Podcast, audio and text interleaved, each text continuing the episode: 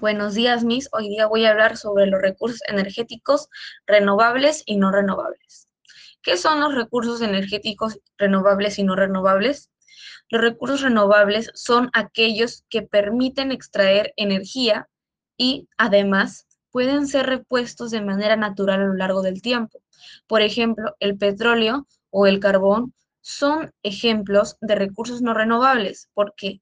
Porque aunque se forme mediante un proceso natural, este necesita demasiado tiempo, promoviendo energías sostenibles que permiten un ahorro de energía por como del 50% sobre la tecnología convencional y como tal un ahorro importante en la factura de luz.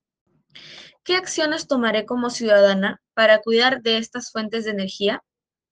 Primero, promoveré, como dije, las energías sostenibles que permiten un ahorro de energía del 50% sobre la tecnología convencional y como tal un ahorro importante en la factura de luz, como dije. Y también crearé espacios donde las comunidades se puedan juntar en un ambiente seguro y agradable.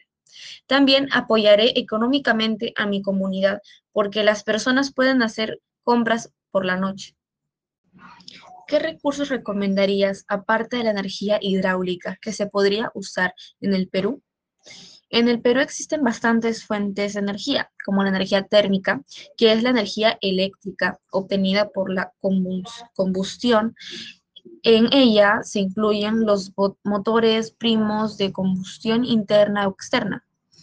Energía eólica genera por medio de la transformación de la energía cinética en el viento, del viento en energía eléctrica a través de aerogeneradores.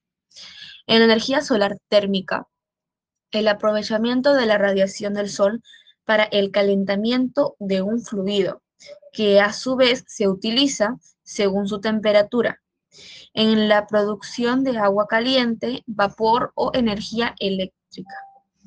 Energía solar o fotovoltaica. Aprovecha la radiación solar mediante su transformación directa en energía eléctrica. En el Perú se usa en zonas remotas.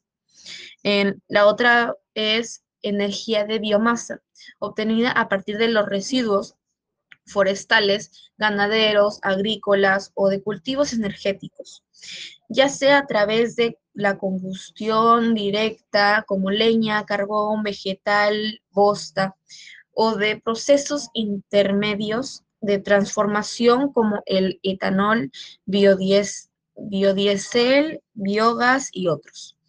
Esta fuente de energía puede sustituir la provista por hidrocarburos y está teniendo demanda internacional debido a los altos precios de los combustibles basados en hidrocarburos y ya que es más limpia y renovable.